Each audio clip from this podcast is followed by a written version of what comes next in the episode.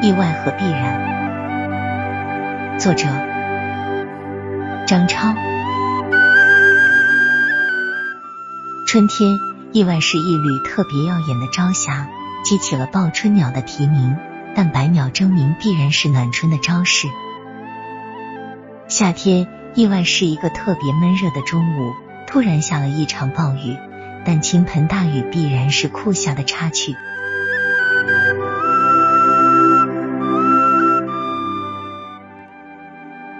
秋天，意外是一朵特别鲜艳的花朵，结成了美味的果实。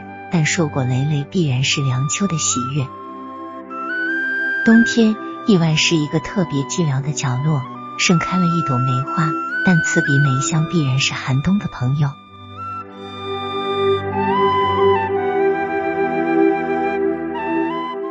每一个意外都蕴含着必然，正如某个特别迷茫的早晨，意外收到了恋人的礼物，切切于心，必然是爱情的守候；正如某个特别无助的午后，突然收到了朋友的来信，深深祝福，必然是友情的期许；正如在某个特别思乡的夜晚，意外接到了父母的电话，谆谆嘱咐，必然是亲情的牵挂。